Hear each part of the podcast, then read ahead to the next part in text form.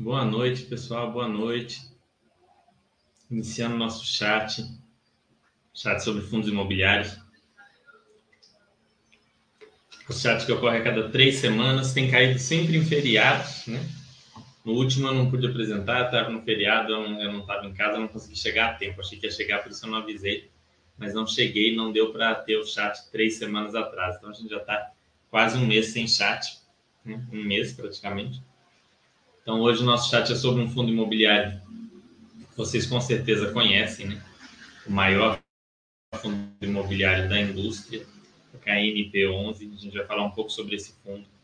A gente vai falar sobre fundos de papel em geral, high grade, high risk, né? high yield, sobre quais os pontos de atenção no, no, nos fundos de papel, sobre quais os pontos positivos e negativos desse fundo e deixar para vocês um, um, um, uma estratégia meio simples de análise de fundos como um todo, que eu acho que vai ser bem, é, bem útil para quem quer investir em fundos de, de recebíveis aí, vai ajudar bastante, tá? É, a, a, ter uma, uma postura de análise mais interessante. Não, não só para esse fundo, mas para fundos em geral. Então, a gente vai trazer aí alguns conteúdos aí bem interessantes hoje. É, me deem um feedback se o áudio tá bom, se o vídeo tá bom, se está com algum problema, se está baixo, se está alto o som. Deem aí o feedback para eu saber se eu preciso mudar é, alguma coisa para a gente poder gravar aí com, com uma qualidade adequada para vocês, de um, de um conteúdo bom, para vocês poderem acompanhar e entender bem essa nossa, esse nosso chat sobre fundos recebíveis. Eu espero que ajude bastante vocês. Né? É, é um conteúdo interessante na minha visão. É um fundo bem é, bem interessante e que vai ajudar vocês a tomarem decisões mais inteligentes de investimento nos fundos de recebíveis, que são uma categoria muito interessante de ter no portfólio, uma categoria que tem retornos mais, principalmente os fundos high grade, como esse que a gente vai olhar, né, tem retornos mais estáveis, mais previsíveis em relação à economia como um todo. Então, são ativos que as pessoas, é, se comprarem adequadamente, não devem ter surpresas, muitas surpresas negativas, montar um portfólio diversificado com fundos de recebíveis e outros ativos deve ajudar na construção de um bom patrimônio, na construção de um bom portfólio. Então me deem um retorno aí, pessoal, se o áudio está bom, se o vídeo está bom, como é que está, se está com algum problema, para eu já identificar aqui, se for o caso, já corrigir se houver algum, algum problema aqui.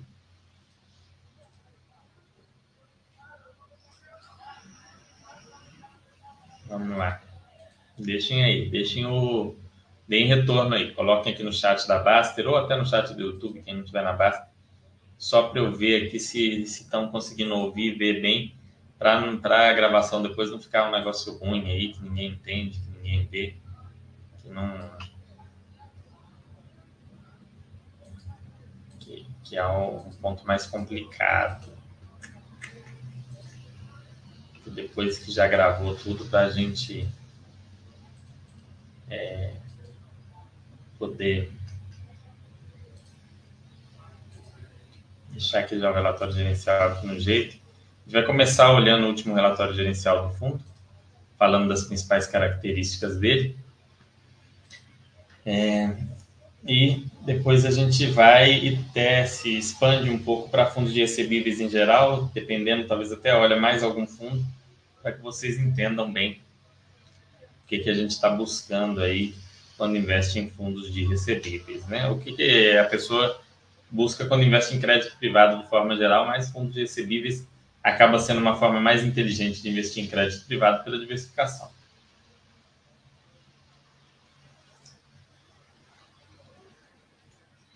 Vamos lá, deixem aí um, uma informação.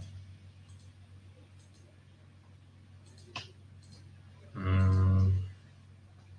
Vamos lá, pessoal. Vou esperar mais uns dois minutinhos para mais, ver se o pessoal chega no chat e para é, poder explicar para vocês aqui.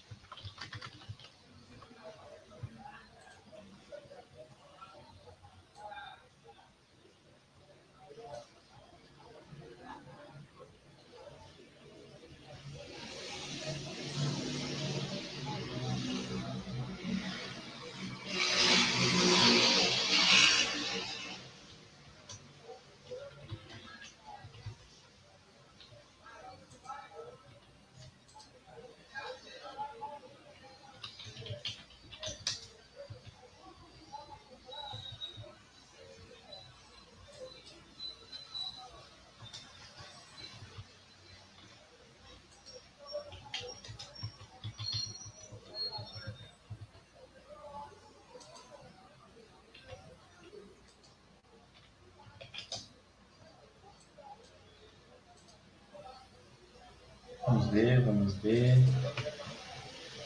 Mais alguém chegou aí. Boa noite, Faeca, tudo bem? Me diz se o áudio tá bom, por favor. Se o áudio, o vídeo estão. Se você está conseguindo ver e ouvir direitinho para a gente começar. Informa isso, por favor. Boa noite, Mineirinho, meu conterrâneo. Como vai? Tá ok? Ah, ótimo. Vou falar com vocês um pouco sobre os fundos de recebíveis, ok? Então vamos lá. Né? Vocês estão vendo aqui o relatório do Canip. Para quem não sabe, o Canip é o maior fundo imobiliário da Bolsa em patrimônio líquido. Ele tem um patrimônio de quase 8 bilhões de reais. Isso que a marcação mercado ainda deu uma comprimida no patrimônio líquido dele. Mas ele é um fundo extremamente grande, o maior de toda a nossa bolsa, com uma liquidez gigantesca. Né? Nenhuma dessas duas desses dois pontos seria um impeditivo para o investidor. Mas ele tem um, um porém, ele é um fundo para investidor qualificado. O que é um investidor qualificado? É aquele que tem as certificações CEA, CNPI, CGA, CFA, ou o investidor que tem mais de um milhão de reais em investimentos em, em bolsa, é, renda fixa, fundos imobiliários, ações, etc. Então, você, para acessar, esse fundo você tem que ter alguma das certificações ou você precisa ter mais de um milhão de reais em investimentos. Mesmo assim, se você não se enquadra em nada disso, assiste esse chat.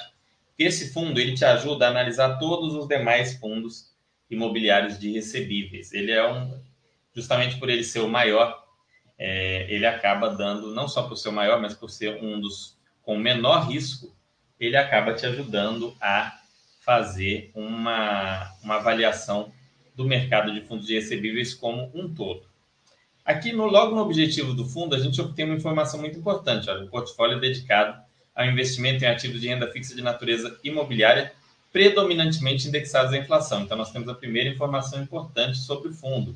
É um fundo que busca se indexar à inflação. A gente sabe que tem é, fundos de CRI que buscam se indexar ao CDI e alguns que não, não têm prioridade, não têm como objetivo indexar nem a inflação nem ao CDI. Ele vai avaliar o gestor conforme o momento. Esse fundo, por outro lado, o Quineia Índice de Preços, ele busca se indexar aos índices de preços, aos índices de inflação. Esse é o primeiro ponto a você se atentar. Isso aqui é muito, muito, muito importante, pessoal, porque muita gente tem vendido esse fundo desesperado, em pânico, por causa da queda dos rendimentos que ocorreu. Vejam bem que ocorreu porque nós tivemos inflação negativa, nós tivemos alguns meses de deflação. Essa, essa venda desesperada teria um mínimo de sentido se nós fôssemos considerar que daqui para frente o Brasil vai ser um país deflacionário, como é o Japão, né? e alguns pouquíssimos países no mundo. O que não faz nenhum sentido, nenhum, nenhum, nenhum. As pessoas que venderam esse fundo em pânico, e jogaram os preços a níveis muito abaixo da cota patrimonial, são pessoas que não entenderam nada, não entendem nada de Brasil e não entendem nada de inflação, né? No Brasil, a probabilidade da gente ter deflação por períodos extensos é zero, tanto que a gente já está tendo mensalmente aí inflação, né? Então, poucos meses foram de deflação, não chegou nem a bater uma deflação negativa anual.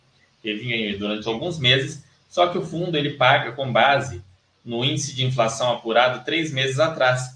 Então, às vezes, você vai ter um rendimento menor por causa disso, por causa desses períodos de deflação ou de inflação bem baixinha. Tá?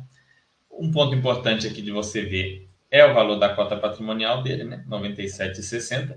Lembrando que a gente já falou que fundo de crédito é bom você comprar de preferência até o valor patrimonial, um pouquinho acima talvez não seja problema, mas aí você vai comparar com pares, né?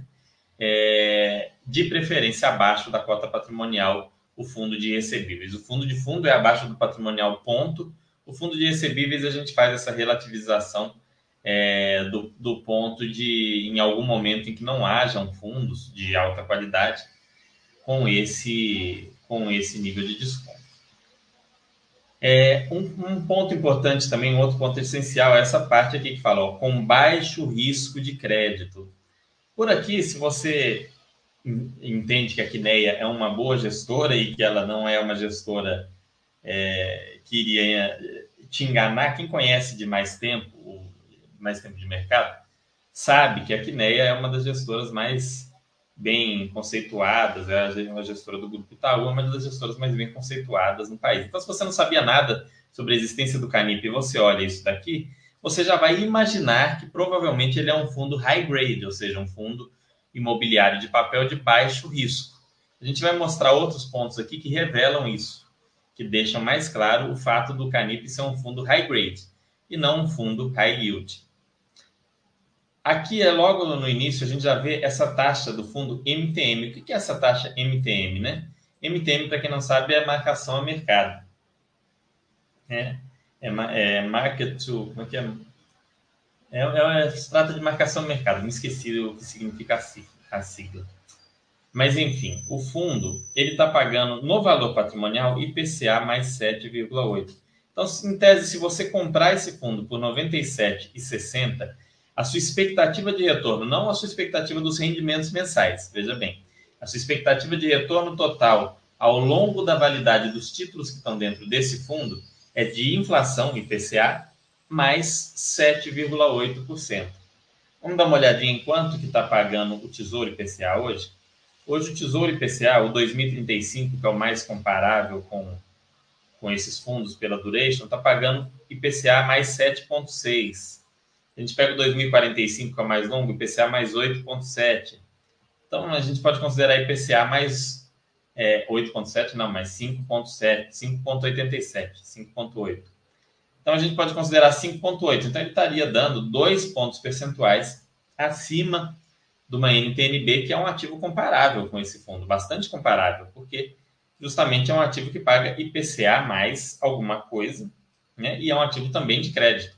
Então é super comparável. Então esse ativo vai te dar IPCA mais 7,8, enquanto a NTNB vai te dar IPCA mais 5,8. Né? Esta é a diferença. A gente vai falar um pouco sobre essa diferença mais à frente. Posição ao final do período.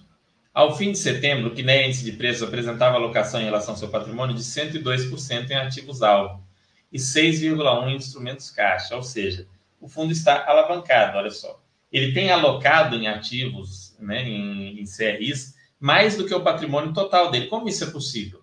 É porque ele tem, ele fez operações compromissadas. Como que funciona uma operação compromissada?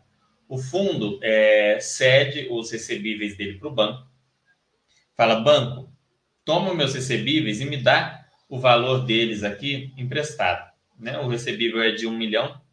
Vamos ver, aqui embaixo vai falar o valor. Aí a gente... Ah, peraí. Cadê a operação compromissada? 8,6% do patrimônio do fundo. Então, vamos colocar aí, vai dar uns 700 milhões, é bastante coisa. Ele foi lá no próprio Itaú ou em outro banco e falou: Olha, Itaú, toma aqui os meus recebíveis de 700 milhões e me dá esses 700 milhões. Em troca, eu vou te pagar lá no, no vencimento esse valor mais uma taxa de juros acordada, normalmente o CDI. Então fala assim, ó, daqui seis meses, daqui um ano eu te pago essa taxa aqui, é, eu te pago o valor desses títulos mais o CDI. Em troca, ele recebe o dinheiro e investe em outro título que ele entende que está pagando mais, em outro título que ele entende que vai dar um retorno maior do que aquele título que ele cedeu para o banco. Então eu, eu vendi para o banco um título que me pagava 10 e eu vou devolver 11 para o banco daqui a um ano. Em troca, eu vou receber 10 do banco agora, né? Mas lá daqui a um ano, eu vou receber com outro título 11,5. Então a diferença entre o 11 e o 11,5 é lucro para mim, fundo imobiliário. É isso que o Canip faz. Para quem acompanha o CPTS, sabe que o CPTS fez isso. É, e não deu muito certo, porque com a inflação negativa, com um período de deflação, o, as operações compromissadas do CPTS tiveram um custo maior é, do que o valor que eles receberam de rendimento, então ele, isso impactou o rendimento do fundo. Nada extremamente problemático, mas ocorreu lá no CPTS, que é um fundo que se alavanca mais. A alavancagem do é, Canip é muito pequena, até porque pelo tamanho do fundo é muito difícil se alavancar de maneira muito significativa. Também então, tranquilo. Em termos de taxa de administração, esse é um dos fundos com menor taxa de administração. Eu acho que o menor é o HREC, se não me engano, mas o HREC acho que tem taxa de performance. Então, acho que o menor realmente é ele, 1% ao ano, sem taxa de performance. É o mesmo cobrado pelo KNCR, que é o fundo da Quineia atrelado ao CDI e não ao IPCA. Tá? Então, é, é um, um custo bem, bem pequeno. Ele é para investidor qualificado, como eu falei, mais de um milhão de reais, tem é, CNPI, tem CEA, tem alguma taxa, alguma certificação do mercado. Quineia, do Grupo Itaú, gestor, Intrag DTVM, administrador também ali do grupo. Os, grupos, os fundos imobiliários da Vectis também são administrados pela Intrag, os da Vectis e da Quineia, para quem não sabe. É, aqui ele falou, olha só, ilustradamente, portanto, os resultados apurados ao longo do mês de setembro, falando serão distribuídos em outubro, refletem o IPCA referente aos meses de julho e agosto. É porque ele pega do meio de julho ao meio de agosto, que foi entre 0,12 e 0,23, que dá em média 0,17. Os patamares baixos de inflação explicam melhor o resultado gerado no mês, não havendo qualquer evento negativo de crédito e investimentos no fundo. Então, aquela turma que vem de desesperada, em pânico, ah, vai ter. Se eles tivessem lido essa página desse fundo, eles não fariam isso então você vê, ó, o fundo não tem nenhum evento negativo de crédito. Isso é uma coisa muito importante de vocês procurarem nos fundos de recebíveis na hora de investir. Se está tendo algum evento negativo de crédito, esse fundo não tem. A gente viu eventos muito sérios recentemente naqueles fundos de high yield, né? Não vou citar nenhum aqui, mas aqueles fundos que vocês conhecem, né? É, aqueles fundos que pagavam 15, 16, 17% ao ano e que tinham operações de risco bem maior. Então, nesse fundo aqui, não houve nenhum fundo, nenhum evento negativo de crédito, mas com inflação muito baixa, 0,12 a 0,23, o rendimento do fundo veio baixo. Ah, Fernando, o que é uma inflação normal no Brasil? Historicamente, no nosso país é 0,4 ao mês, mais ou menos, 0,4, 0,5.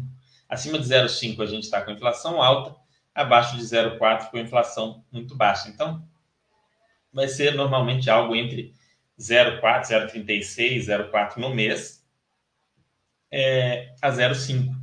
Então, quando a gente vê 0,12, 0,23, a gente sabe que isso não é o normal do Brasil, não é o que a gente deve ver costumeiramente. E se a inflação virar isso daqui, de graças a Deus, de graças a Deus, o Canip não vai ser um problema por isso. O Canip ainda vai ter um retorno muito acima de uma NTNB, por exemplo, e o país provavelmente vai né, disparar aí, vai seguir um caminho muito bom, suas ações, seus investimentos vão tra trazer retornos reais espetaculares. É, não é o caso de acreditar que isso vai acontecer, infelizmente. Então, aqui, ó, olha lá, o IPCA de setembro, divulgado pela Ambima, na projeção tinha sido 0,32 para o indicador. Quanto que o indicador realmente deu? Eu vou olhar aqui para vocês agora. Vou levar um minutinho para olhar, que eu tenho uma planilhinha, eu já falo agora para vocês quanto que deu. Ó, deu 0,28 né, veio abaixo da expectativa da Ambima. Não, deu 0,26. Então ainda foi um IPCA bem baixo, mas já bem maior do que esses aqui, que é do, do rendimento que a gente está recebendo. É, então vai ficar entre 0,23 e 0,26. A gente já vai esperar o rendimento maior. Ah, e o rendimento já foi anunciado. Né? É, aqui a gente já falado do rendimento de 60. Quanto que deu o rendimento no último mês, que vai pagar agora? Que a inflação foi maior, subiu para 0,26. A gente já tem que fazer essa correlação, pessoal. Olha lá.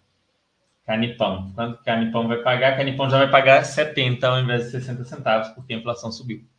Ok? Então aí vocês já começam a entender a ler aqui. Aqui fala das operações compromissadas reversas, como eu falei. A exposição atual nesse, nesse tipo de veículo financeiro é de 8,6% do patrimônio líquido, patamar considerado adequado pela equipe de gestão. Aqui nem é sempre, dificilmente passa de 10% nisso daqui e nunca se envolveu em confusões, nunca teve problemas para os fundos é, em razão das operações compromissadas nos fundos da Quineia até hoje. Claro que cabe a gente seguir acompanhando, não é acreditar que vai ser sempre assim e esquecer o investimento, né? Aqui ele põe a taxa MTM e a taxa média de aquisição. O que, que é a taxa MTM e a taxa média de aquisição? A taxa MTM é a taxa considerando o valor patrimonial atual do fundo, que já é marcado ao mercado, né? É, taxa, o, essa marcação ao mercado é feita proporcionalmente à NTNB, utilizando a NTNB ali como baliza, tá? Então, considerando a marcação ao mercado atual e o valor patrimonial atual, a taxa é de 7,8% ao ano. Só que, considerando é, o valor de aquisição, a taxa média de aquisição do fundo é 6,32%. Ou seja, o valor patrimonial desvalorizou, com isso o retorno aumentou, o mesmo que acontece em títulos. É idêntico ao que ocorre com os títulos. Quando você vê a NTNB pagando mais, é porque o valor da NTNB principal, ou da NTNB com cupom, né, do Tesouro IPCA, caiu. Então, como o valor do, do pela marcação mercado, o valor patrimonial do fundo caiu, a gente vê aqui um retorno aumentado. Caixa, é, ele tem 6,1% em caixa ali, rendendo 100% do CDI, o que no momento atual de taxa de juros de 12,25% dá 12,15% ao ano, não é nada mal. Né? Não, não é nada mal, eles ficam aguardando ter possibilidade de aquisição aí de boas alocações. Alocação total por indexadora, que meio por cento só em IGPM, 5,8% em Selic, né? E o restante em IPCA. É um fundo é, historicamente atrelado ao IPCA. A gente tem fundos que tem um pouco mais de GPM, tem fundos que têm esse equilíbrio entre CDI e IPCA, que é muito interessante. A gente pode falar aqui em algum momento de alguns, como HGCR ou HREC, mas esse é um fundo que trata de inflação. E aqui a alocação o setor: setor residencial, logístico, shoppings, escritórios, são setores de risco menor. O que, que denotaria um risco alto, Fernando? Um risco maior? Se a gente olhasse, a gente tinha que ficar de orelha em pé ou ter ou exigir um retorno maior ou ficar mais de olho. Multipropriedade, tá? Multipropriedade tem que ter atenção. Loteamento, loteamento tem que ficar de olho, né? É, e outros que fossem é, discriminações diferentes. E aí você teria que entender o que, que quer dizer. Esse outros aqui, como é 2,2%, a gente pode olhar lá, mas não é algo relativo. Se outros aqui fosse 33, a gente já ficaria mais atento mas principalmente multipropriedade e loteamentos tem um risco maior e foi exatamente o que deu problema, né? O que já deu problema. Então, se a gente sabe que algo já deu problema, a gente fica atento. Porque a liquidez, esse fundo é o mais líquido do mercado. Ainda que vocês sejam milionários, não vão ter dificuldade de comprar e vender esse fundo.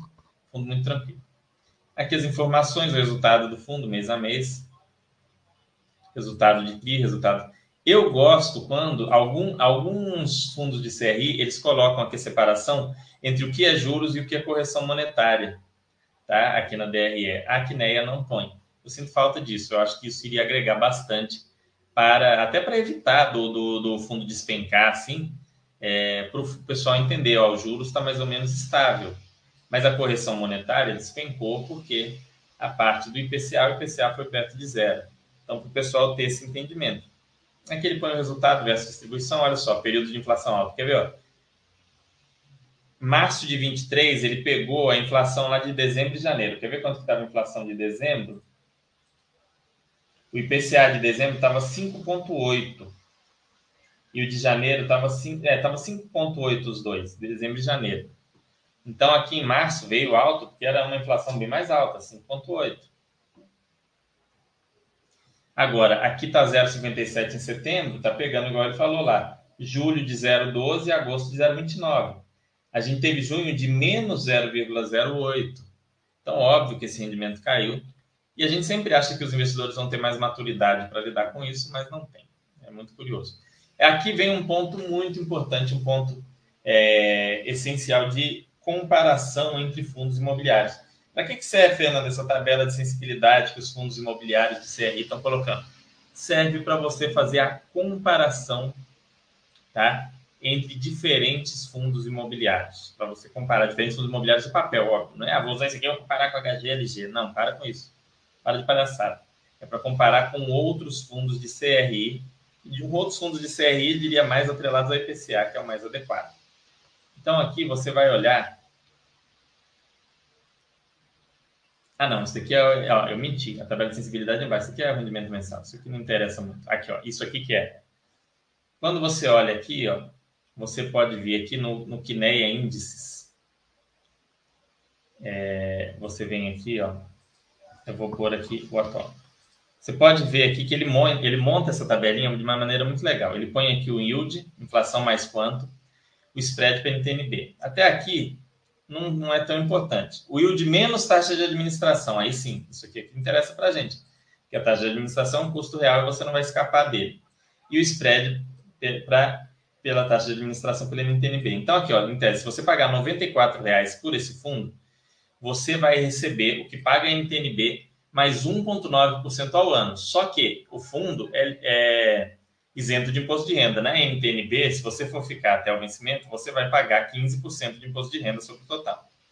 Então, isso aqui, essa tabela de sensibilidade ajuda você a não fazer besteira. Só que a Quineia é legal e ela traz no site dela, quando você entra lá no site da Quineia e procura lá nos fundos imobiliários Canip, ela vai trazer para vocês um negócio bem legal. Nós vamos abrir aqui. Ó. Você entrou no site da Quineia, está aqui fundos, crédito privado, é, imobiliário CRI, Canip. Aí abriu aqui Canip. Nossa, Fernando, está aqui. Ele tem essa tabela de sensibilidade dinâmica, que é muito legal. Então você coloca qual é a cotação que esse fundo está agora, né? Ele fechou em 90,37. Que isso, esse fundo caiu para caramba. 90,37. Ele fechou em 90,37. Olha quanto que ele está dando, já descontado a taxa de administração. Ó, oh, peraí. Aqui, ó. 90,37. Olha quanto que ele está dando. IPCA mais 8,63, já descontado a taxa de administração um spread de 2,4 acima da NTNB. Num dos fundos é, de crédito com menor risco da nossa, da nossa bolsa. Então, aqui está. E aí, isso aqui serve muito para você avaliar. Ah, Fernando, isso aqui representa o rendimento que eu vou receber? Eu vou receber 8,63 mais o IPCA, que vai dar uns 13? Não, esse é o retorno total considerando a volta do fundo imobiliário para o seu valor patrimonial e o recebimento dos rendimentos, tá? E o vencimento dos títulos, que vai, que, que vai gerar um aumento nesse valor aqui ao longo do tempo, à medida que o duration desses títulos for se encurtando. Então, é o retorno total que você teria. Vamos supor que esse fundo falasse assim: ó, não vou comprar mais nada, todo o valor que eu receber dos títulos eu vou devolver para vocês, e quando acabar todos esses 8 bilhões, acabou você receberia, se não houver inadimplência, coisa que não está havendo, IPCA mais 8,63% ao ano. Né? IPCA mais 6, 7 já é uma conquista muito boa, livre de imposto de renda. IPCA mais 8,63 é uma coisa fantástica. Por que, que eu falei que isso daqui é um ponto legal de você olhar no, nos fundos em geral? pelo seguinte, ó. Você está aqui, vamos voltar na tabela. Aqui, ó. Você está vendo aqui, né? É, fundo, esse fundo está abaixo de 91,50, né? Então está mais do que 8,28. A tabela aqui, ele tinha que ter jogado, tacado aqui até 90. Enfim.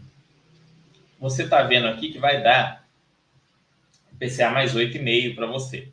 Para você investir em outro fundo de crédito atrelado à inflação, você vai exigir que ele esteja dando mais de 8,5. Se ele for high grade, você vai exigir pouco mais, já, já vai te atender, né? É, porque ele também vai ter um risco baixo, como o Canip. Agora, se for um fundo de mais risco, você vai exigir um prêmio, não sobre a NTNB, um prêmio sobre o Canip, que já tem um prêmio sobre a NTNB. Então, o prêmio do Canip sobre a NTNB está em 2,5%. Para eu investir no high yield, em tese, eu tenho que exigir 4,5%, 3,5%, 5,5%. Para eu pensar em investir no high yield, que é um fundo que tem um risco bem maior. Não dá para você só olhar e olhar assim, nossa, Fernando, aí você pegou lá o high yield, né? Aquele fundo que paga lá aquele rendimento absurdo todo mês, aí você olhou e falou assim, não. Mas ele está pagando IPCA é, spread de 3%. Ah, mas o Canip paga menos, paga 2,5%, eu vou comprar esse outro. Não seja burro. Né? Você tem que exigir um prêmio significativo para investir em algo com muito mais risco. Né? E no, no, mercado de fundos imobiliários tem muita distorção de preço, muita gente exigindo prêmio maior para coisa com menos risco do que para coisa com mais risco. Acontece o tempo todo. Como dizem por aí, é raro, mas acontece muito. Então, para a pessoa que é mais atenta, o investidor de fundo imobiliário, que ele é um pouco mais atento, ele já se beneficia dessa estupidez do, do, do investidor mediano. Ele consegue é, verificar isso daqui e tomar uma atitude mais assertiva. Né? E o site da CNE facilita bastante. Mas os outros fundos têm colocado também. É, quer ver? Vamos lá. É, aqui. Ah, aqui, ó. Aqui ele traz os principais ativos do fundo. Os, os, principais não, todos os ativos do fundo.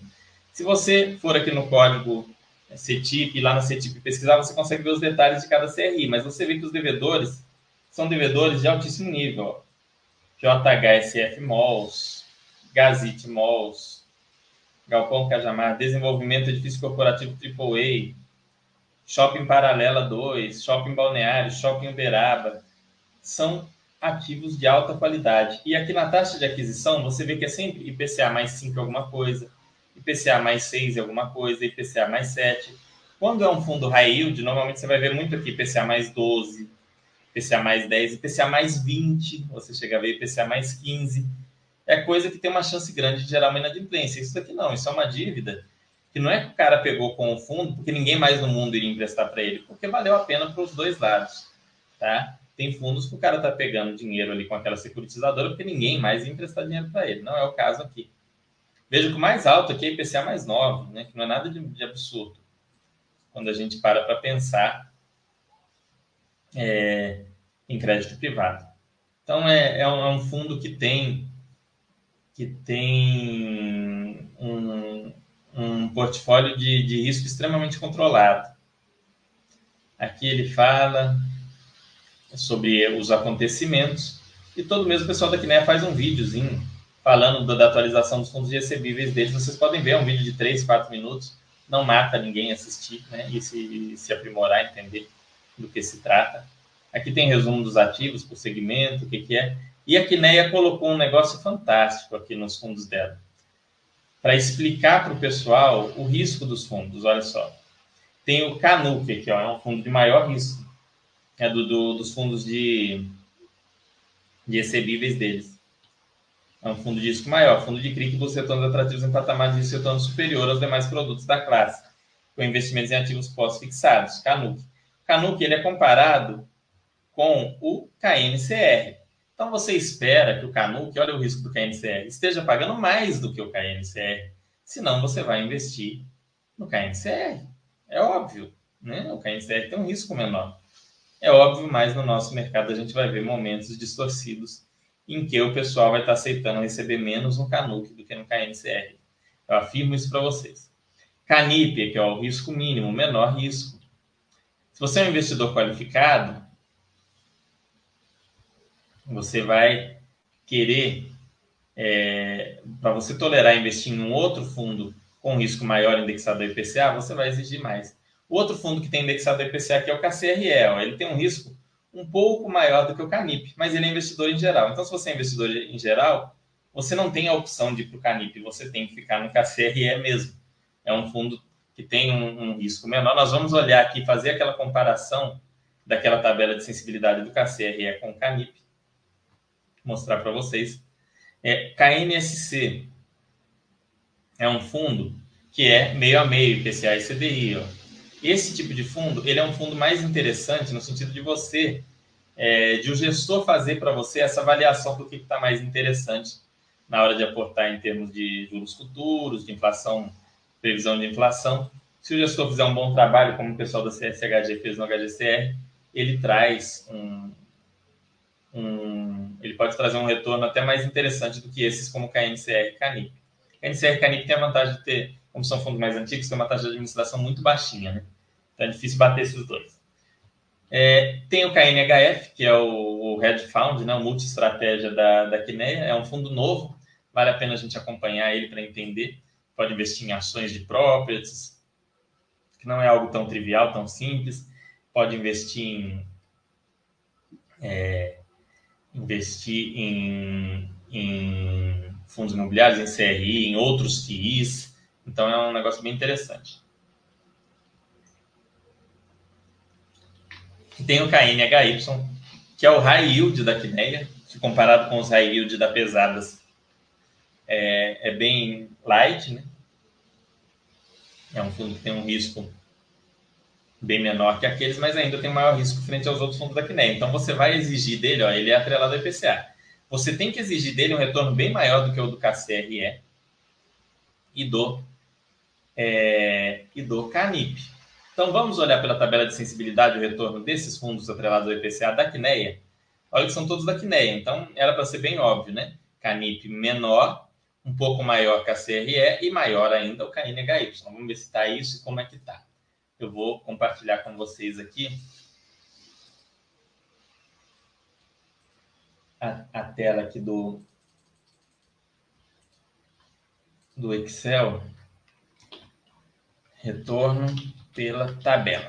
Fazendo do jeito mais simples possível, pessoal. Dá para eu montar uma tabela completa, avaliando o retorno esperado de cada um desses fundos, comparando, mas eu quero fazer de um jeito simples para que vocês possam usar. Se eu fizer uma coisa muito complicada, vocês não vão usar depois então aí também não é legal, né? Vai fazer um negócio aqui que vai ajudar o pessoal, mas o pessoal não, não vai usar nunca. Aí não, não, não adianta. Para uma coisa mais complicada, aí a gente pode dar uma aula particular, ensinando a montar tabela de fundo de shopping, tabela de fundo de recebíveis, a gente monta, a gente ensina. Então aí, ó, você vai olhar aqui, ó, Canip, né? Não, pera aí, vamos lá, tabela aqui, risco, né, do menor para o maior. Então, aqui, menor, intermediário, maior. Então, aqui, vamos lá, o menor, CANIP, intermediário, KCRE, e maior, KNHY. Vou aumentar aqui, né? Ninguém, ninguém tem essa supervisão aí. Então, aqui, a gente vai colocar o spread, vai colocar o retorno líquido de taxa de administração, porque a taxa de administração desses fundos é diferente. Então, se você usar o bruto, não, não é legal. Retorno líquido. E o spread. vou ir preenchendo para vocês aqui. Do mesmo jeito que tinha aquela página do Canip que eu mostrei, tem dos outros. Mas vamos lá, ó, do Canip, a gente está com um spread de 2,42% e um retorno líquido de taxa de administração de 8,63%. Vamos ver o que, que o KCRE vai nos revelar aqui sobre a eficiência do mercado brasileiro. Eu acho que no caso da Quineia, como são fundos da mesma gestora, o pessoal não, não faz tanta confusão, vai estar na ordem certa.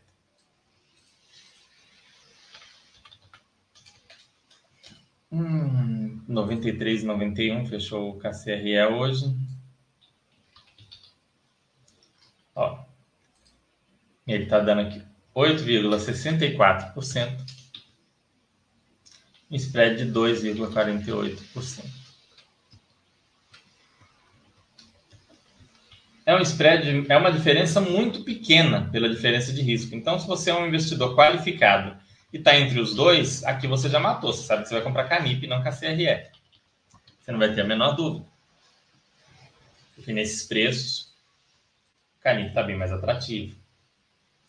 E aí a gente vai olhar o KNHY, porque ele vai falar, não, Fernando, mas tem o KNHY.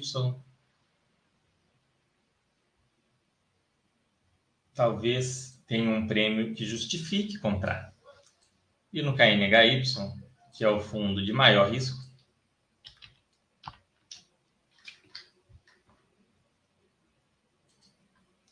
ele está R$ 100,50. Vamos ver. R$ 100,50. Oh, meu Deus.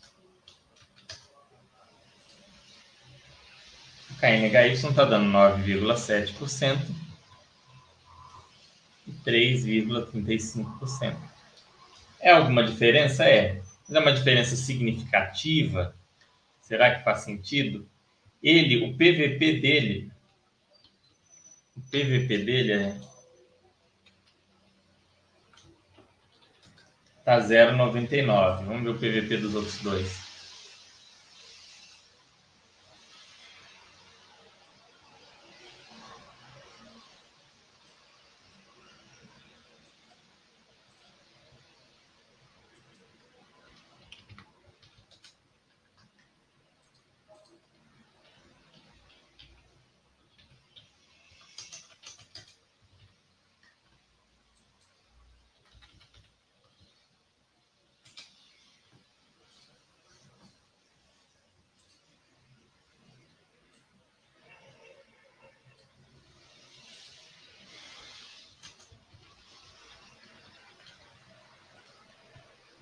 Lá, PVP aqui.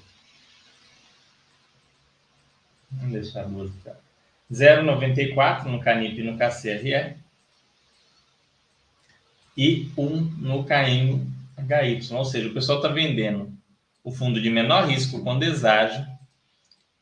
E no, no, no fundo de maior risco, o pessoal está pagando o valor cheio. Isso aqui não está errado, tá? Isso aqui faz todo sentido.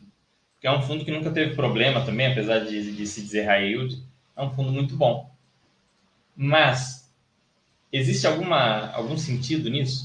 Se você fosse escolher, qual você escolheria desses fundos? Isso é uma forma de você fazer comparação, tá? E um outro, e isso daqui serve para você comparar, inclusive, com os outros fundos que pagam é, IPCA. Você quer fundo que pague é, IPCA mais, você quer que ele supere o, o CANIP, né? Então, vamos pegar um outro aqui, vamos pegar um, um relatório gerencial de algum outro para vocês verem. Eu vou abrir aqui, ó, eu vou abrir, eu vou, depois eu vou preencher, eu vou abrir do, do BARI, que eu sei que é, e do VCJR, que é o que é um fundo middle risk. São fundos middle risk esses dois, não são fundos high yield, mas são fundos middle risk. A gente espera que eles tenham eles paguem ali perto do que paga o, o KNHY, um pouco mais, um pouco menos, né? Um pouco mais do que o que paga o KCRE. Então vamos ver o Bari primeiro. Vamos ver se o Bari está tendo. Eu não me lembro se o Bari tem a, tem a tabela. Eu acho que o Bari não tem. Não, o Bari não tem. O Bari não tem. Eu fiz na mão outro dia. Estava dando 8.7, 8.8 quando eu fiz. Mas Bari não tem, vai dar trabalho. Vamos pegar o VCJR que tem. VCJR. Vou tirar o Bari daqui, que o Bari não tem. HREC, por exemplo, tem. Só que o HREC ele é um, um híbrido, né? Ele é mais comparável com o HGCR. O pessoal da Red não colocou lá no HGCR. Então, olha só, vamos ver o preço aqui do VCJR.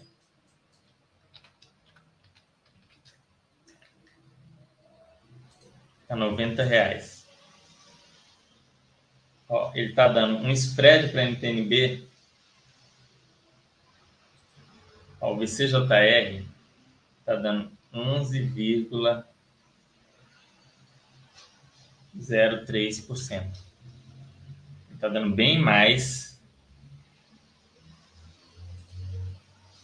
que de PCA mais ex taxa de administração. Isso dá um spread para NTNB Que está considerando a NTNB aqui? 6.2, 6.16. A dura que não dá para fazer no menos. Não dá para fazer assim no menos, não é assim que funciona a forma. Mas 11.3 mais IPCA dá, vamos lá. Vamos pôr um IPCA de 5% para a gente calcular aqui.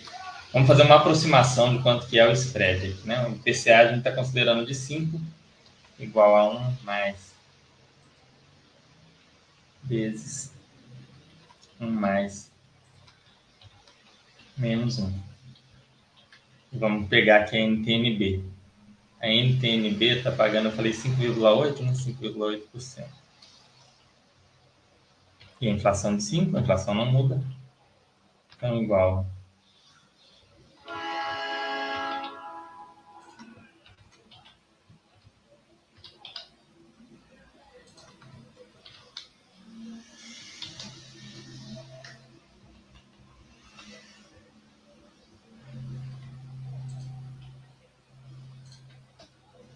5,49%. Esse é o spread da NTNB. Então, o VCJR, a gente vê que é um fundo middle risk, que está fazendo mais sentido do que o KNHY. Né? O risco dele do KNHY é muito próximo, o dele é menor. KNHY, a Kineia fala que é high yield, mas ele tem muito cheiro de middle risk, e o VCJR é claramente um fundo middle risk. Então, olha que interessante. É assim que você consegue fazer uma comparação, né? Vamos ver quanto é que ele está de PVP. 90,02. Dividido pelo VP dele, aqui, o último VP que a gente tem aqui. 96,58. 0,93. Olha só. Né, esse retorno, pessoal, acima do IPCA é um retorno muito bom, tá? Historicamente, a Bolsa brasileira deu IPCA mais 6. A Bolsa norte-americana deu 6, 6,5% real, ou seja, 6 acima da inflação americana. Aqui você está contratando inflação mais 8,5, inflação mais 9,5, inflação mais 11. São bons ativos, são ativos que eu acho que não podem faltar na carteira. Ah, Fernanda, você está recomendando compre esses fundos? Não, eu estou ensinando vocês a comparar fundos. Né? Você faz essa tabelinha aqui, você monta sempre primeiro o CANIP, que é, no caso dos IPCA, que é o santo grau aqui, você vai comparando outros com ele. Porque tem que pagar mais do que ele para fazer sentido você comprar outro. No caso dos fundos CDI, você vai comparar com o KNCR. Né? Mas antes de passar para fundo CDI, que eu acho que a gente pode dar uma olhadinha no KNCR, é, mas eu, antes eu quero ver aqui, conversar aqui com vocês. Vamos ver o que vocês estão, estão vendo aqui, estão perguntando. Faz sentido comprar Canip via fundo de fundo? Mineirinho, Depende, depende. Você tem que ver se faz sentido comprar aquele fundo de fundo como, um todo, entendeu? Aí você fala, não, tem esse fundo de fundo aqui que eu tenho, que eu avaliei, o fundo de fundo é bom, ou seja, o portfólio dele é bom, o histórico da gestão é boa, e tem um desconto frente ao, frente ao patrimonial. Aí você sabe que você está pegando o Canip com duplo desconto e tem outros bons ativos, aí faz, tá? Você vai achar alguns alguns fundos que têm bastante Canip, se não me engano, HGFF, BCIA, BPFF, tem alguns aí que eu acho que tem. Tem que olhar quais são. Tem Aí faz sentido. Agora, se você comprar qualquer fundo de fundo só para você ter acesso a Canip, não faz. Mas esses fundos, ó, fundos que têm um histórico muito bom de, de fundo de fundo, não é recomendação, pessoal, mas isso é para vocês estudarem. HGFF, BPFF da Brasil Plural, CAFOF da Quineia, é, CXRI da, da, da, da Rio Bravo, é, HFOF, já falei, né, da Red. É, vamos ver outro. Esses são esses que eu falei já são fundos que têm um bom histórico. Tem outros bons, tá? É que não me vem na cabeça tudo agora. E aí vocês vão olhar o histórico, olhar o portfólio desse fundo e ver se o portfólio faz sentido e tem canip ali, não tem porque você não comprar com desconto sobre o patrimonial. Novamente, os descontos dos FOF estão bons. FOF com desconto de mais de 10%, é, aquela dupla taxa de administração já não faz diferença nenhuma, nenhuma. Né? Já, o, o ganho dessa diferença já, já cobre esse, essa dupla taxa de administração com sobra. Isso considerando que o gestor vai fazer uma gestão porca, né? E eu estou falando de fundos aqui que fazem uma boa gestão. Então, não se espera que vá ser feita uma gestão ruim. Então, quando chega nesse desconto no FOF aí na casa de 10%, você pode ter certeza que já, independente, se, se fosse uma, uma gestão, um FOF com gestão passiva da passiva, com uma carteira igual à sua, já compensaria, né? Dando um exemplo. Mas você tem que avaliar, não dá para dizer, ah, compensa, não dá. A sua corretora tá, tá assim, tá errada de não bloquear. Se você comprar, assim, pode dar problema? Pode. Vai dar problema? Muito provavelmente não. Mas eu não compraria. Por quê? Olha só, a gente acabou de olhar aqui. A gente tem, olha a tabelinha aqui na tela. A tabelinha está na tela ainda, pessoal? Tá. A gente tem o KCRE que tem um risco um pouquinho só acima, né? Um risco muito parecido de acordo com a própria Quineia. Não sou eu que estou falando, né? Lembrando, a própria Quineia está dizendo. E paga um pouquinho mais. E é deles também. E não é para investidor qualificado, é para qualquer investidor. Poxa, pega isso daqui. Você não pode pegar o para qualificado, pega esse fundo, né? Ah, eu quero um, fundo middle risk, né? É, ele, esse aqui chama, é que nem é high yield, mas ele é praticamente middle risk. Ah, tem um middle risk, pega o BCJR, mesma administradora que é a Entrag. Olha só o prêmio que está dando. Para ter diversificação, pega uma parte de KCRE, uma parte de VCJR, que tem perfis diferentes. Né? Tem, se não me engano, o VGIP também. É um fundo. Tem o, a FHI, que é um fundo muito bom. O gestor até, é, até, até pagou a taxa de emissão no último, na última vez aí.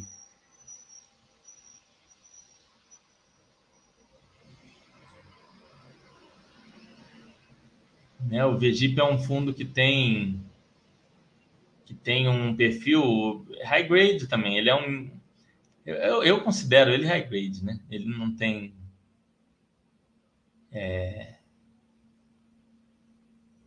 aqueles dizeres no início de que ó, todos os, os CRs deles estão adimplentes. Quer ver? Eu vou comparar com você, com, colocar para vocês aqui a tela do VGIP. Depois a gente joga o VGIP na tabela aqui, tá bom? Depois eu vou. Então, assim. Se não tivesse outro fundo, eu ia falar, poxa, realmente tem que dar um jeito de investir no, no Canip. Mas, pô, tem. Aí o Vegip, Vegipão, ó. Qualidade, a equipe reforça, todos os CRIs estão adimplentes do Vegip. Taxa de administração 1% ao ano. Né, é, uma, é uma taxa aí, ali tem mais um 0,05, mas é pouca coisa a mais.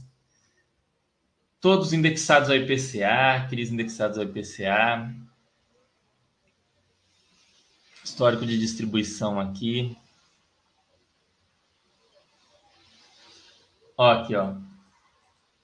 Estamos vendo aqui a alocação por segmento. Ó. Não tem nada de multipropriedade aqui. Pulverizado. Pulverizado é bom. Escritório é bom. Shopping. Build to suit. Uma grande parte em residencial. Residencial, a gente sabe que crédito imobiliário residencial, pessoal, é a última coisa que a pessoa deixa de pagar. A pessoa deixa de pagar isso quando ela já está para passar fome. E esses residencial não é assim a casa de, de João representa 10%, a do José mais 12%. Não, isso aqui são centenas ou até milhares é, de créditos é, de residências. Então, assim, não é uma coisa que tem grande chance de deixar de ser paga. Ó, ele tem uma parte da carteira que garante apenas a variação positiva do IPCA. Se o IPCA ficar negativo, não não vira, ó, 60%. É um fundo super redondo. O BGIP aqui. Ó, o rating aqui, rating internacional, rating nacional. Olha só, o to value da maior parte da carteira muito bom. Tem uma parte sem garantia real, né? É um ponto. Vamos ver se ele tem tabela de sensibilidade. Que dá para a gente preencher com a nossa lá. Eu acho que ele não tem. Dá para fazer essa tabela na mão. Eu não vou fazer isso aqui agora, pessoal. Quem quiser uma aula particular aprendendo isso, contrate, porque dá trabalho. Né? Algum dia, quando eu for fazer um, ah, se tiver a oportunidade de trazer aqui um curso de recebíveis, alguma coisa, como agora a gente está tendo um chat por mês, está muito difícil trazer alguma coisa diferente. Ah, não, tem aqui, ó, análise de sensibilidade. Falei besteira. Vamos ver aqui o VGIP.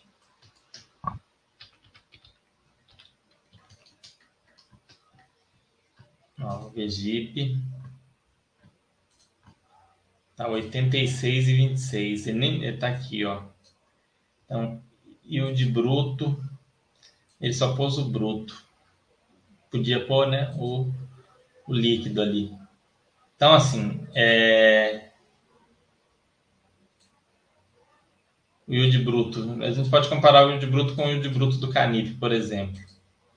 Canip está com yield bruto de 9,23. Então o VGIP está pagando menos. Né? O VGIP é esse preço aqui, paga menos do que o Canip. Então, por mais que o VGIP seja bom, diante da, da, de ter o Canip pagando o que está pagando, faz pouco sentido. Né? Pagando bem menos que o Canip. Então,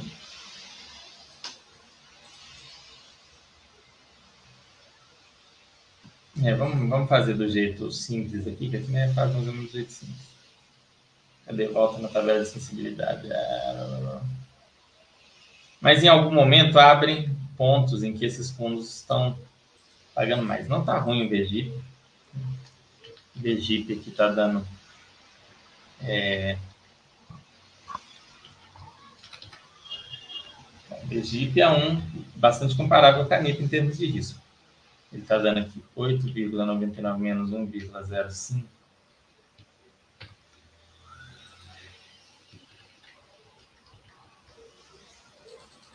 Ele está dando 7,94, que dá um, um spread de mais ou menos 2%, né?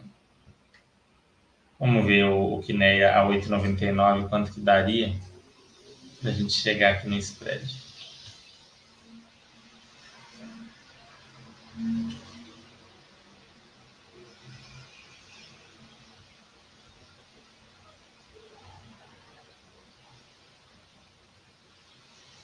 Spread de 1,8%.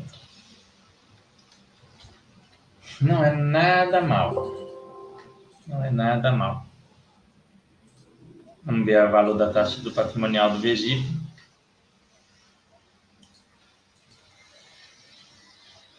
noventa e dois vírgula doze.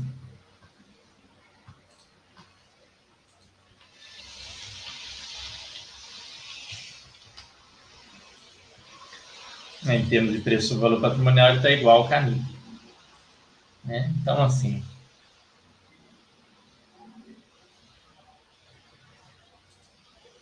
é... aqui, VGIP e DCJR. Vamos montar, mostrar aqui de novo a tabela para vocês. Tem outros, tá? São mais de 100 fundos de papel. Tem uns que eu provavelmente nunca nem olhei e que são bons. Então, você sabendo identificar mais ou menos o nível de risco do fundo. A maioria é o que poderíamos classificar como middle risk, tá? A exceção é o high yield e o high grade. Você não conseguiu classificar, esquece. Já que tem 100 fundos, para que, que você vai em um que que você não consegue entender. Então, olha aqui. BGIP menor também.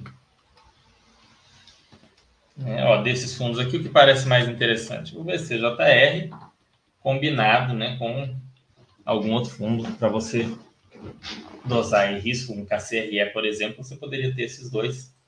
Você teria um, um risco, considerando que você teria uma diversificação muito maior em terra, um risco talvez até similar ao que você teria com o Canip, mas com dois fundos pagando um pouco mais, nada mal. Me fizeram uma pergunta aqui bem interessante aqui no, no YouTube. É, KNSC, professor Lucas falando, para investidor qualificado só vale o estudo. Vale o estudo, mas em algum momento você vai virar um, um investidor qualificado, professor Lucas. E, e o, esse fundo, no caso do Canip especificamente, ele serve como paradigma, né? É ele que você vai usar para comparar com outros. Por exemplo, não tem muito por que você comprar o VGIP nesse momento, sendo que tem o Canip, de, de, que é o de menor risco, pagando mais. As velhas distorções que eu falei. O Gabriel me perguntou se o KNSC e KCRE seria a melhor combinação de papéis na área da Quineia. Não necessariamente. KNSC, ele mistura IPCA e CDI. Se você tiver CANIP e KNCR, você vai ter um só de CDI e um só de IPCA. Se você tiver só o KNSC, você vai ter os dois. Naquela dosagem de risco, a Quineia põe o KNSC como um risco maior do que o KNCR e o CANIP. Então, em termos de risco, mais adequado seria CANIP e KNCR, né? É, mas se você, por exemplo, pega o KCRE, porque você não é qualificado, e o KNCR, você pegou ali meio CDI, meio é, índice de preços. Eu acho que se você for ter só dois fundos de papel, não faz sentido ter dois Quinéias. Você pode ter um da CSHG, você pode ter o VCJR que a gente falou, você pode ter o VGIP, você pode ter o BARI, que é um fundo que tem exposição em IGPM, tem uma boa exposição em IGPM. IGPM, quando dispara, o negócio vai loucamente. Então, você tem todas essas possibilidades. Então, você pode montar. Eu gosto, no caso dos fundos de, de CRI, você não perde por diversificar fundos bem diferentes. Claro, tinha aqueles fundos que eram de um grupo, os fundos eram todos mais ou menos iguais, todos high yield. O pessoal que comprou aqueles fundos achando que estava diversificado se lascou. Mas a pessoa que estabeleceu, por exemplo, tá, que ela ia ter 10% da carteira total dela em fundos de recebíveis. E ela ia, da carteira total, e ela ia ter só cinco fundos de recebíveis. Um era o Canip, um era o KNCR, que a gente está falando de um de CDI e um de PCA. Um outro era, sei lá, como ele queria se expor a IGPM, vamos colocar aqui depois o BARI. E dois eram aqueles high yield problemáticos para caramba que perderam 80% de valor. A perda de 80% de valor de cada um, o cara perdeu 1,6% da. Ele, o cara perdeu 2,5%, 2,8% do valor da carteira dele.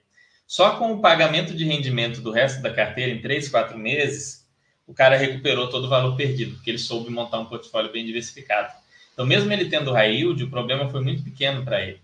Agora, o cara que pegou e falou, vou montar uma carteira de papel, foi colocando high yield, high, yield, high yield, não colocou um cara do estilo do Canip, não colocou um cara do estilo do VGIP, não colocou um cara do estilão do, do KCRE, não colocou um VCJR, não colocou um, nada com um risco mais, mais leve, né, mais light, um BARI, não colocou nada desse, nesse sentido, esse cara se lascou, né? Um VRTA, o VRTA é um ótimo exemplo, é um fundo também é, que, que serve de, de exemplo de fundo que é middle para high grade, né? Que também é comparável com o Canip. Vamos ver o VRTA. VRTA é um fundo que vocês gostam também, e eu não coloquei aqui um excelente fundo imobiliário. Então, o cara que tinha esses outros, ele tinha um VRTA também, ele tinha lá, sei lá, seis fundos de papel. E um deles, né, um desses fundos, é... aqui o VRTA, um desses fundos,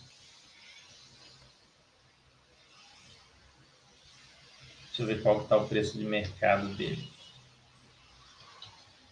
deu esse problema sério. Dois desses fundos deram um problema sério, 87 e 82.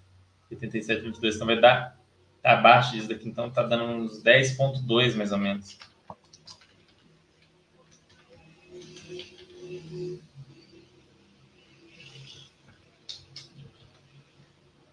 Dez ponto dois, só que disso a gente tem que subtrair a taxa de administração, que é 1%.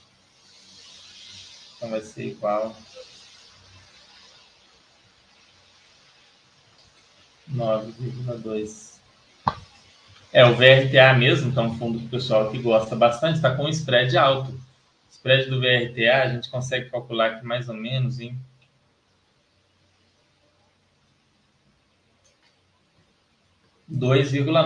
cento. Nada mal, muito bom. E o PVP dele? Vamos ver o VP dele.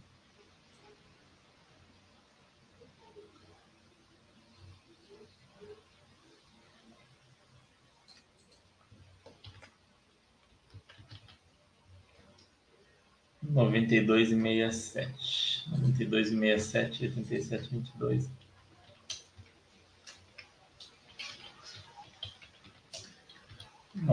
É, aí aqui, ó, 0,94 também.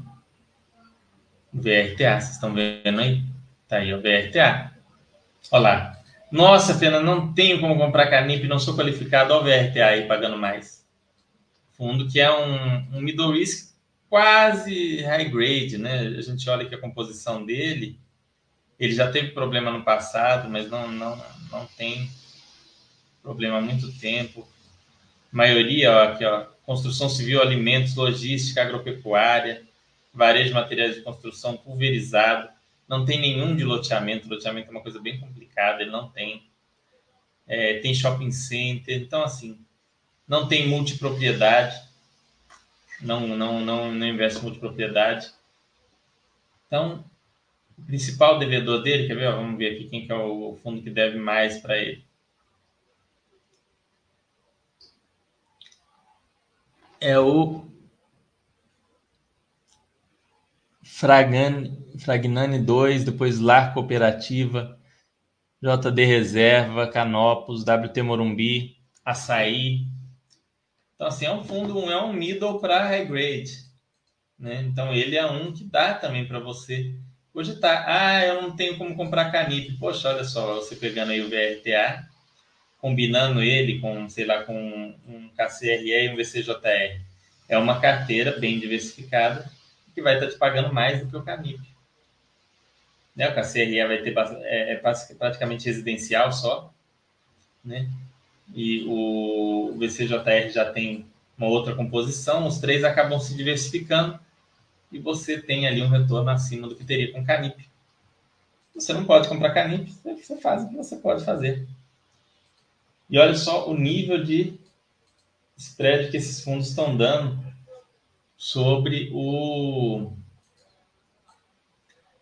o nível que esses fundos estão dando sobre o Tesouro IPCA. Ah, Fernando, e esse spread? Quanto que é o mínimo que se exige? Isso vai variar de investidor para investidor.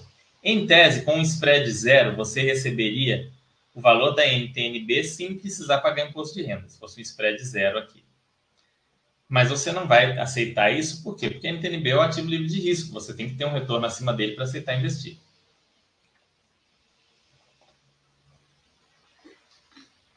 No caso do Canip, um retorno pouco acima da um spread pequeno já seria aceitável de 1%, 1,5%.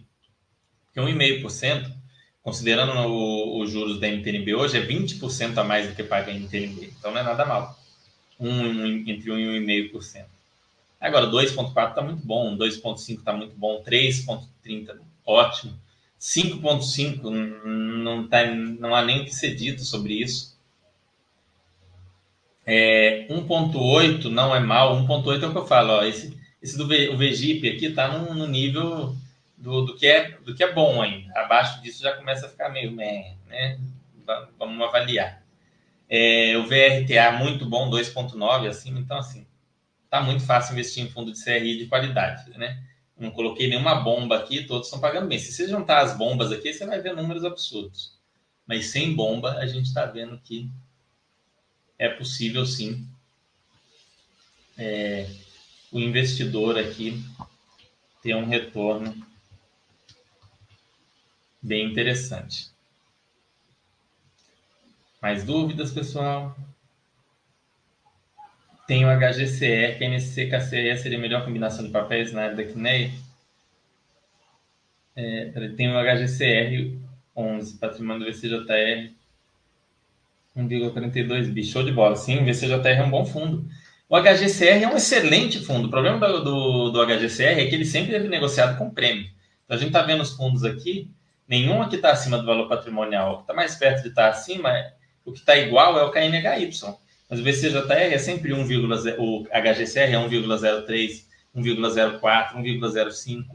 Aí ele meio que perde a lógica quando você tem esses outros descontados, né? Você encontra o KCRE descontado, o próprio KNSC eu acho que está descontado, se não me engano.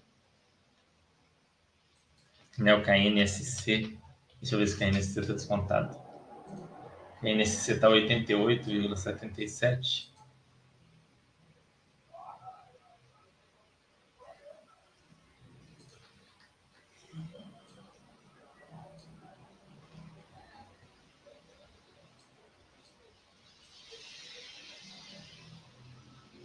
É, mesmo que a NSC está um pouco abaixo do valor patrimonial. Então fica aquela coisa, poxa, né? O spread do KNSC está dando um, um e meio, né? Está dando um spread menor. Mas mesmo o KNSC, ele tem, ele está abaixo, então aí o HGCR acaba ficando assim, é um fundo mais caro. O fundo tem um histórico fantástico, ótimo retorno. Provavelmente para quem comprar no preço atual vai trazer um retorno aqui, porque não está tão acima do patrimonial. Nunca compre em fundo de papel 40% acima do patrimonial, 30% acima do patrimonial, 20%. Não compre. Se você tem um fundo e ele chega nessa situação, observe os outros fundos de risco equivalentes, se não tem algum que está ali em cima do patrimonial, ou 1,01, 0,99, e você faz aquela, aquela troca inteligente ali no momento. Tá? Então, assim, não fiquem presos ao fundo da comprei, agora vou ter que morrer com ele. Não é assim. Num, no próximo chat, como já passou de uma hora, eu vou trazer para vocês os fundos de CDI, então. Vou trazer o KNCR. São, três, são dois fundos puros CDI. Eu aproveito e trago os mistos, né? Que é o HGCR, HREC, KNSC. Eu trago na próxima. Porque não é muito adequado para comparar com isso. Esses aqui são fundos IPCA. Essa é a tabela dos fundos IPCA. Então, não, vou comparar esses fundos com os outros. Aí, na, na próxima, a gente traz esses outros fundos que são os CDI, os é, mistos, para vocês verem aí e, e fazerem também um comparativo nesses outros. Tá? Eu acho que cabe em toda a carteira pelo menos um fundo misto, pelo menos uns dois fundos IPCA e pelo menos um fundo CDI. Então, se você conseguir montar, mas não tem que ter pressa com isso também. Você vai na medida, olha, só tem tá janela aberta para comprar os fundos atrelados ao IPCA só porque a inflação está baixa. Vai ficar assim para sempre? Infelizmente, eu sou brasileiro, eu quero bem do meu país, mas não, não acredito né, que vai ficar nesses níveis de inflação de 4% ao ano, 3,5%. Não vai, vai, vai voltar para o normal, pelo menos, que é 5, 5,5%. Então aí a gente vai poder, a gente vai ter um retorno mais alto, olha só. 9% mais IPCA, 8,6% mais IPCA, é, 9,7% mais IPCA, 11% mais IPCA. Né? Então fiquem de olho, ok? Espero que tenham gostado, que tenha ajudado vocês a entender um pouco melhor os fundos de, de recebíveis. A gente vai fazer outro chat ainda sobre recebíveis e pegar esses outros fundos com outras características. Mas lembrando que o primeiro ponto é vocês avaliarem o risco, né? Pode ver que foi a primeira coluna que eu coloquei. Eu não compararia o fundo, o KNHY, com o CANIP, não é certo.